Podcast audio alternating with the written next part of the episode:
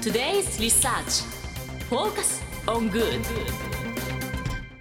さてここからは社会人ならこれだけは押さえておきたいとっておきの情報を教えてもらうコーナー。Today's Research Focus on Good です。今日は日本能率協会総合研究所マーケティングデータバンク情報コンサルタントの徳永翔太さんにお越しいただいています。よろしくお願いいたします。徳永です。よろしくお願いします。徳永さん早速ですけれども今週のテーマ教えてください。はい。今回は自動調理鍋について紹介したいと思います。今更？若干今更感が。まあ結構前から売られてはいましたもんね。そうですね。でなんとなく私のイメージだと、うん。あんまどうだろう。出たんだけどそんなにこう広がってなかったようなイメージが若干あるんですけどでも徳永おさんねそうやって持ってきてるということは市場がね今動いてるんじゃないかなと。で実際このまあ自動調理鍋っていうのも私もまあ知ってはいるんですけど、うん。なんかねこう蓋開けてその中に入れるっていう、うん。でそうすると自動でできてるってあるんですけどはい、なんか使ったことあります？私スープを作るものはありますね。それスープを作るスープそうなんですよ。勝手にあの野菜とかポンポンポンポンって切ったものを入れとくだけで野野菜から出汁もだ出て美味しいスープが作れるっていうものですね。それって圧力鍋と何か違うんですか？それが簡単になってるそんな感じなんですそうですね。圧力鍋と違うところが、あのかき混ぜ機能がついてるかどうかなんですよ。えどういうことですか？見た目炊飯器みたいな感じなんですけど、はい。あのオートクッカーって。はい。その中になんかあのプロペラとかブレードみたいなものがついてて。はあそれは知らなかった。そういうことなんだ。これで勝手にかき混ぜてくれるんですけど火加減とかでどれだけ熱が入ったのかっていうのを見てくれて混ぜるスピードであったりとか熱の量とか変えてそれで勝手に作ってくれるっていうのが自動調理鍋なるほど。確かにね圧力鍋ただ入れておいて、そしたらその状態でで出来上がる感じだから、スープとかにはいいけど例えばなんかごご飯系とかそうですそうです。調理系になるとなかなか難しいと。そうなんです。まあそれがまあできるようになって今この自動調理鍋っていうのができてきたけれども、はい。今なんかこう変わってきてるんですか？機能的にはどんな感じになってるんですか？そうですね。かき混ぜ機能とかもそうなんですけどまあやっぱりアプリでどんどんレシピが増えてきているんですよね。へなんかカレーとかシチューぐらいのイメージだったんですけれども今どんなの作れるんですか？そうですね。まあパスタであったりとか、まあ、肉じゃがであったりとあかまあ、ポテトサラダとかですね。ポテトサラダ？もううあの具材切るだけでもう勝手に混ぜてくれてから出来上がりみたいな感じええです。あそれは気になるな。アプリか。でもどうなんだろう。アプリ使えます？アプリですか。料理料理。クックパッドとか見ますよ。あクックパッドは見る。なんかよくなんかまあ冷蔵庫だとか電子レンジとかいろんなものと連携するアプリってあるじゃないですか。そんな私はあの最先端のもの持ってないんですよ実は。でもそうですよね。いやでもねい一般の人の感覚結構そっちに近い気がするんですよ。でも今その種類は増えてはきてはいるんですよね。そうですね。だから使う人はだから増えてはきてはいるコロナ禍になってから、はい。まあ、シャープのホットクックなんですけど3倍になったらしいですね売り上げが。えー、そうなんるほど。だ結構伸びてるっていうのを聞きますね。まあでもアプリケーションがあると、はい。す外からもなんか予約できたりきっとするんですかね？そうですね。朝のうちにピッて押してから夜出来上がるように予約しておくとかですね。ああそれ便利だわ。そうだからそういうのがまあいいちいち場所に行って設定しなくても遠隔でまあできるっていうのが多分メリットなんでしょうね。なるほど。でもなんか今パッとこうカタログとか見るとうん。いろんなの出てるんですけどめちゃめちゃこう高そうじゃないですか。思います、なかなかこんな自動調理鍋とかって結構価格帯って今どんな感じになってきてるんですか？そうですね。高いものだとまあ4万円から6万円ぐらい、まあ、や容量にもよるんですけど、うんまあ、ただですねあのサブスクとかもあって今うん。家電のサブスクみたいな。一月だけ3 4千円で借りれるみたいな。あ便利。やっぱりちょっとあの物とあの大きいんですよ。なのでうん。場所取ったりするので本当に使えるかなみたいなので1ヶ月試したいみたいな需要が大きくて。えー、いやでも月月そうか。月々3,000円。まだ若干高い気もしなくはないけれども でもうん。数値的にはだから伸びてきてるんですよね。そうですね。先ほど言ったように3倍伸びたみたいな話もしたんですけど、はい。まあ、やっぱりあの調理家電ってすごいあのコロナ禍で伸びてるところがあって、まあ、やっぱり家であのご飯作ること増えたので。あー確かに。でもこれお母さんとかにはいいのかも。なんかあの私友達に妊婦がいるんですけれども、うん。妊婦さんは本当に助かるって言ってました、うんいやそうなんですよね。これあのやっぱりほったらかしができるっていうところがすごいいいところなんですよ、圧力鍋とやっぱり違うところって、はい。これ時短ではなくて持参なんですよね。持参って何ですか？持参戸井田さんっていう方があの提唱されていたんですけど、はい。時を生み出すと書いて持参時を生むで持参、はい。あまああの圧力鍋とかだと1時間かかるものが20分になりましたとか、なんですけどオートクックでやればその分他の時間に当てれるのでそれこそあの育児をしたりであったりとか掃除をしたりであったりとか他の時間にかけれるっていうところがあのやっぱり通常の時短家電と違うというところかなと思います。確かにカレーとかだとやっぱ焦げるんですよ。混ぜないと。だからほっとけないんですよなるほど。めんどくさいよめんどくさいんですよあれの。カレー作ったことあります？カレー作ったことあって何回も焦がしてるからこの言葉が出てくるんですね、えーきっと。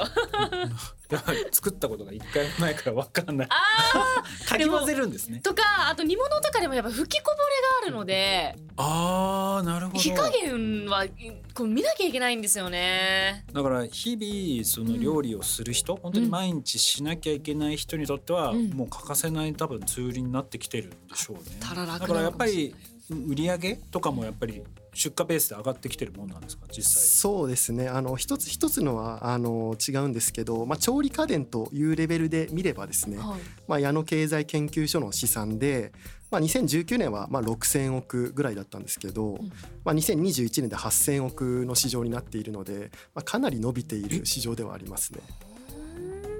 今そんなに大きいんですか？そんなに大きいんですよ今。あやばい全然意外だった。思ってた以上にうん多分私がターゲットじゃないからだった。あそうかもしれないですね完全にでもこれって先ほどもちょっとありましたけどやっぱりうんコロナっていうところも一つのその転換期としては重要だった重要なポイントだったんですかね。そうですねコロナで伸びた調理家電って多いのはコーヒーマシンとかあのうん。ホームベーカリーとかですね、プチ贅沢みたいな家の中で。っていうのは潮流が一つ。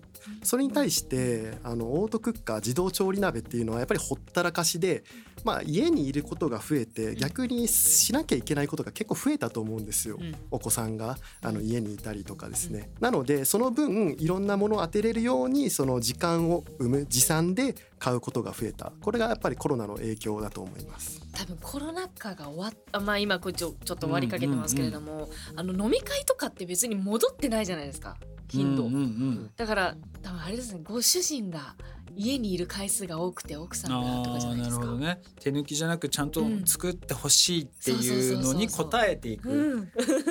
うんいや非常に重要なポイントだと思っていて、はい。うんほったらかしっていう言葉だけ聞くとなんか手抜きとか なんか楽できるみたいなイメージなんですけど、はい、むしろちゃんと作りたい人が買ってるんですよね。あーそっか。楽にしっかりとしたご飯を提供できるんだまあ、やっぱりあの言っても自分で切ったりとかしなきゃいけないんですよ。肉じゃがとかも全部切って、うん醤油とかみりんとかも分量測ってで入れてそこで初めてできるみたいなところがあるので調理楽してるわけではないんですよね。味見しなくても確実に美味しくなるのはありがたいかもしれないですねいやでも実際まあえー市場としても大きくなってきてて買ってる人っていうのは具体的にどういう人たちが買ってるんですか？そうですね。ホットクックあのシャープのホットクックの話ばっかしてるんですけどやっぱりあのこれがですねあの市場を切り開いたものになるので,、はい。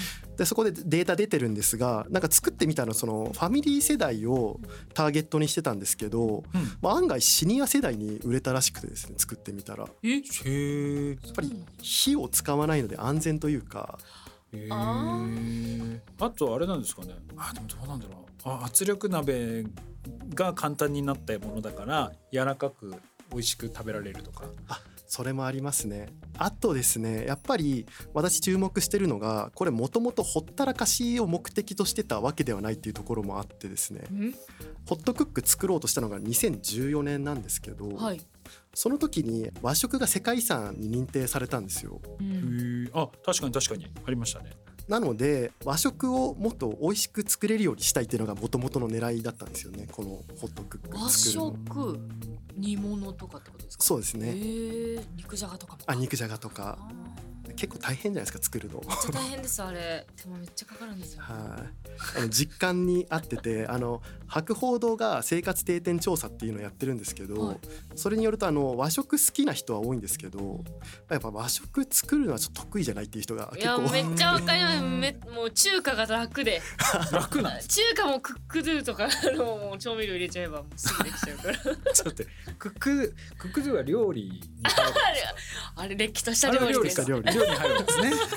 和食をまあ簡単に作ったりするっていうのがまあきっかけにもなっている、はいきっかけでうんそれをどうやってうまく作れるかって試行錯誤した結果焦げないようにあのブレードを作ってかき混ぜてて自動で作れるようになりましたっていうのが出来上がったんですけど、まあ、そうすると案外シニア世代の人がやっぱ火使わなくて安全うんであったりとかですね。であの育児の世代にとってはその分他のことに時間回せるっていうのでうん。案外その和食でいいねっていうよりもあこれほったらかしできるのいいねっていうのに気づき始めたっていう経緯があります。それが後なんですねあほったらかしが。そうなんですよ。もともとの発売当時のあの商品コンセプトって無水調理ができますっていうのが商品コンセプトだったんですよ。は水を入れずにもう栄養全部一緒にもう固めてできるので、とても栄養価高いですよみたいないい和食ですよみたいので売ってたんですけど売ってみたらやっぱりみんな自動っていうところがすごい便利だったということで料理が楽になりますよっていうような歌い文句にすると2年目3年目でヒットしたっていう経緯があったんですよ。まあ、今その市場も大きくなってきてメーカーもいろいろこう出してきてそれをこう欲しいっていう人たちがこう増えてきている中なんかメーカーはそのさらに一歩今後どういう戦略でなんかどういう活動どういう、まあ、製品も含めてなんですけれどもその辺なんか動きっていうのはどんな感じになってきてるんですか？そうですね。やっぱりあのそういう形であの育てていくっていう感覚が多分あると思うんですね、シャープさんの方ですね。なのであの今ホットクック部とかヘルシオ教室とかですね。そういうのはあのイベントでちゃんと作ってる人の声を聞きながら反映させてでそれを新しく持っていくっていうような形でやっていってるというところですね。教室とかもあるんですね。あとその、なんだろうまあいろいろな家電も含めていろんなものがあると思うんですけど今回この徳永さんがこの自動調理鍋にしようと思ったのはどのあたりがきっかけだったんですか？そうですね。やっぱりあのもともとあの事前に考えてたものはい。が想定外で売れるっていうところがやっぱり注目していてですね。和食だと思ってたのにあの自動だったみたいな。これって結構ある話だと思うんですよ。確かにワークマンのコックシューズってご存知ですか？あ知らないです。あの厨房とかで、はい。あの滑りやすいので、はい。あの滑らないような靴コックさん用のシューズへえ。でそれを売ってたんですけど、はい。案外梅雨の時期にあの妊婦さんが買うっていうのに気づいて。